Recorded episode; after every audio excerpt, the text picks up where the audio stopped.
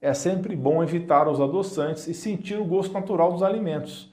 E claro, se você não aguentar, pode consumir de vez em quando e com moderação o eritritol, a estévia natural e a tamatina, já que esses ainda são os melhores adoçantes que existem.